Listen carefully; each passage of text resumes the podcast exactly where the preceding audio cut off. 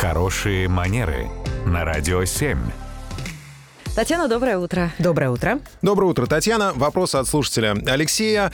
Прямо так спрашивает, как корректно подозвать официанта? Слышала вариант «Уважаемый...» Да, Еще нас... с прищелкиванием. Да.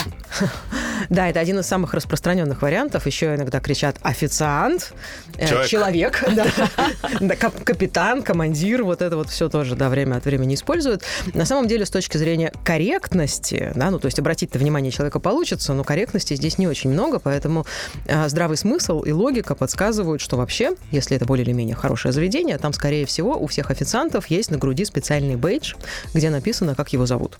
Или в тот момент, когда официант подходит к столу, он, как правило, представляется. Он говорит, добрый день, меня зовут там Дмитрий, и сегодня я буду обслуживать ваш стол. Другой разговор, э, что если он находится на определенном расстоянии И нас, не замечает, да. Да, ну то есть кричать через весь зал даже по имени обращаясь, это не, очень хорошая идея. И размахивать руками во всю активно, там, да, привлекая, вот как на стадионе его внимание, тоже не совсем здорово. Поэтому здесь ничего более гениального, наверное, еще не придумали, кроме как первый вариант прямо ногами подойти, ну то есть если он находится очень далеко. Второй вариант через другого официанта, если вдруг так получилось, да, что другой официант рядом, просто попросить, да, попросите, пожалуйста, нашего официанта к нам подойти.